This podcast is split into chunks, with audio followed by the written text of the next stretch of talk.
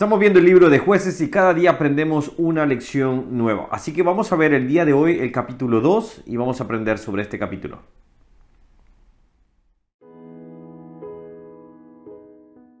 Hola, ¿cómo estás? Que Dios te bendiga. Vamos avanzando en jueces. Hoy nos toca el capítulo 2 y vamos a ver algunos temas porque este capítulo está bastante cargado de información. Algunos tres puntos que quiero resaltar sobre este capítulo que podamos verlo.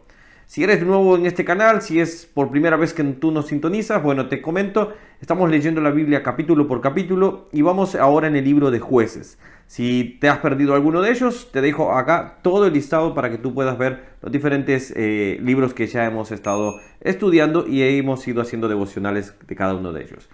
Hoy vamos con el libro de Josué, capítulo 2, y empieza en una manera, cuando vemos los libros, el libro de jueces, por ejemplo, vemos un aspecto que es eh, el listado, vamos a decir así, de diferentes héroes, de diferentes libertadores que Dios permitió en el tiempo de, Israel mientras estaban asentándose o ya se habían asentado eh, en la tierra prometida.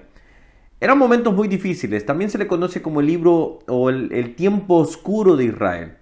¿Por qué? Porque acá vamos a ver un ciclo que se repite muchas veces. Y antes de quizás seguir adelante, es que algo que debemos de ver sobre jueces es que también es un libro que se aplica a nuestra vida.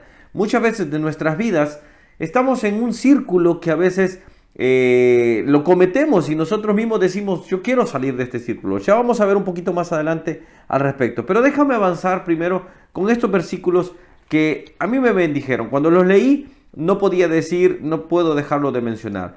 Josué 2, versículo 1 al 2, que dice, el ángel de Jehová subió de Gilgal a Boquín y dijo, yo les saqué de Egipto y les introduje en la tierra de la cual había jurado a sus padres, diciendo, no invalidaré jamás mi pacto con ustedes, con, con tal que ustedes no hagan pacto con los moradores de esta tierra, cuyos altares han de derribar, mas ustedes no han atendido a mi voz.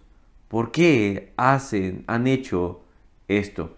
Es interesante que Dios, eh, eh, el ángel de Jehová, recordemos que cuando se refiere al ángel de Jehová es a, la persona, obviamente, a nuestro, a nuestro Señor Jesús, a, nuestro, a Cristo Jesús, eh, esa, esa, persona de la Trinidad, obviamente, la segunda persona, el Hijo de Dios, y siempre estuvo presente durante toda la, historia de Israel.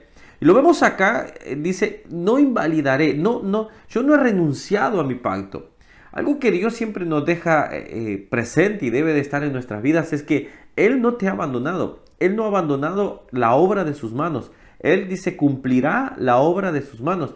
Él dice, Jehová cumplirá su propósito en mí. Ahora, una cosa es, Dios hace un pacto y Él se compromete y Él no invalida y Él no rompe los pactos. Otra cosa es que nosotros invalidemos ese pacto, que nosotros abandonemos el camino, que nosotros abandonemos y digamos, ¿sabe qué? No voy a seguir en esto, no voy a creer, no voy a seguir, no voy a querer queriendo esta situación, no, no me permite. Entonces, ¿quién invalida? ¿Quién abandona quién? Es como Adán y Eva. ¿Quién eh, negó a quién? quién, quién dejó, quién le dio la espalda a quién. Es más, Dios siguió buscando a Adán. Dios vino y buscó a Adán. Y Adán tuvo miedo y se escondió. Pero esa es otra historia, pero nos ayuda a darnos cuenta que Dios siempre sigue buscando al hombre. Y su pacto es hasta poder completar la obra en nosotros. Que nosotros dejemos eh, a un lado tres puntos apartes. Entonces vemos un tiempo oscuro donde ellos invalidaban el pacto, donde ellos faltaban. Y esto se parece mucho a nosotros. Muchas veces invalidamos, nosotros fallamos, pecamos y buscamos pecar. Y de esa manera simplemente apartamos a Dios y decimos, yo quiero mi propio proceso. Bueno, ellos sintieron que entonces ellos estaban fallando a Dios. Y ellos tuvieron un momento de, de lloro, un momento de lamentación. Y a ese lugar le llamaron Boquín, los que lloran, significa. Pero me llama la atención y van a verlo más adelante lo que me estoy refiriendo. ¿Fue un lloro genuino? ¿Fue un lloro realmente, eh, digo, de arrepentimiento o de remordimiento? Déjame en los comentarios para saber qué piensas tú. Ahora, cuando vemos esto, vamos a verlo lo siguiente que es, dice el versículo 10, y que esto me llamó la atención, dice, y toda aquella generación también fue reunida a sus padres, y se levantó, o sea, murieron, y se levantó después de ellos otra generación que no conocían a Jehová, ni la obra que él había hecho por Israel. Escucha bien con mucha atención esto. Esto es importante para los padres y madres que escuchan para con sus hijos, quieren que sigan el camino de Dios. Si nosotros no les mostramos el camino de Dios, si nosotros no eh, guiamos por el camino de Dios, otros guiarán por otro camino. Pero estos hombres, estas mujeres, no enseñaron a sus hijos. Y dice, se levantó después de ellos otra generación que no conocía a Jehová, ni la obra que él había hecho por Israel. Y esto es lo que debemos aprender. Lo que yo he vivido, lo que Dios ha hecho en mi vida, tengo que contárselos a mis hijos.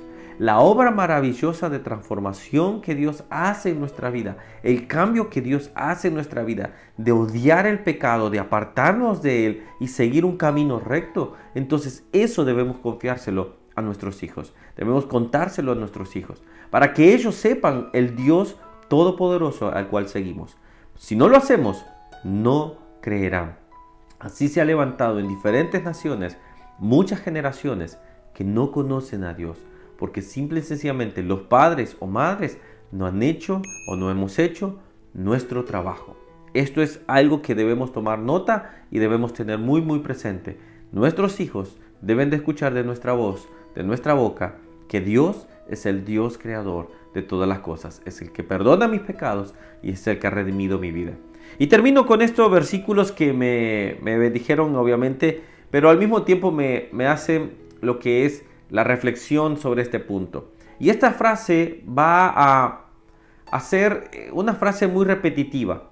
Termina versículo 11-12, termino con este capítulo diciendo, después los hijos de Israel hicieron lo malo ante los ojos de Jehová y sirvieron a los Baales, dejaron a Jehová el Dios de sus padres que lo había sacado de Israel y se fueron tras otros dioses, los dioses de los pueblos que estaban en sus alrededores, a los cuales adoraron y provocaron a ira a Jehová.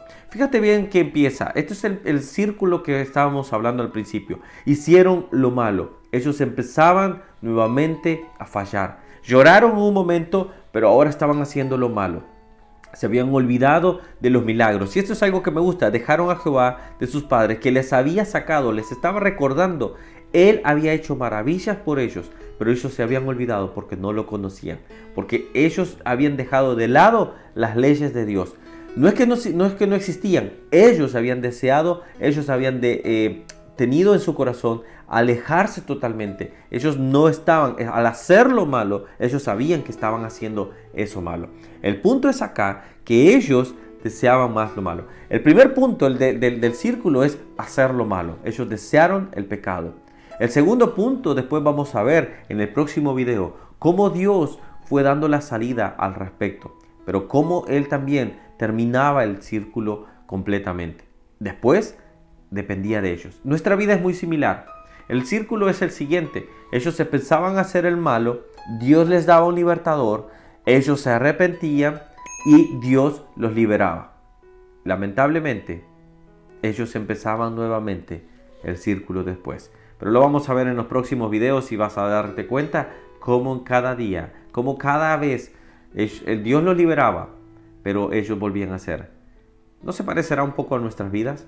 Muchas veces cometemos errores y volvemos a cometerlo. Pero el cambio tiene que haber es que en que yo me convierto de mis malos caminos.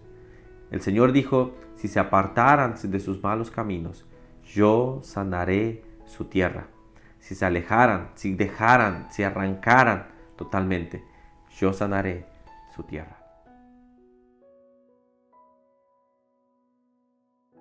Jueces nos empieza a enseñar cada vez más sobre lo que se va tratando. Acompáñame en cada capítulo y así vamos estudiando lo que es este hermoso libro. Que Dios te bendiga y nos vemos en el próximo capítulo. Hasta luego, chao, chao.